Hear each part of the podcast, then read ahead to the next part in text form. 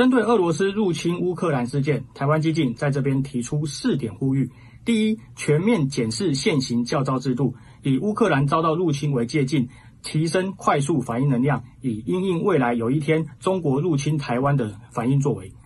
第二，打造外交纵深，应该要全面的强化与旧苏联解体之后的中东欧国家各层级的交流，特别是在地缘政治的情报交换方面。第三，强化资讯战的抵抗能量，慎防亲中势力利用事件趁机制造台湾社会的纷扰与对立。第四，从史观、军备、制度到心防的全民国防，都应该要全面的健全化。